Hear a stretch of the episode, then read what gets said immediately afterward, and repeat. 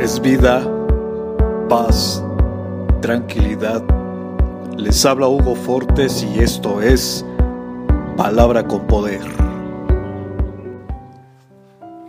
Bienvenidos, este es el contenido de hoy.